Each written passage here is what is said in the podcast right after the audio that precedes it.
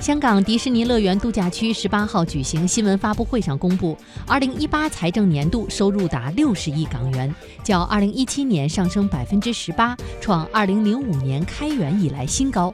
香港迪士尼有关负责人表示，广深港高铁香港段和港珠澳大桥去年相继开通，拉近了香港和内地的距离。迪士尼借两大基建带来的机遇，积极在粤港澳大湾区城市及内地中西部市场宣传，吸引游客来迪士尼游玩。根据了解，香港迪士尼在二零一九年将会继续推行新阶段扩展计划，为游客带来全新漫威主题游乐项目和多元化娱乐产品，为乐园持续注入活力。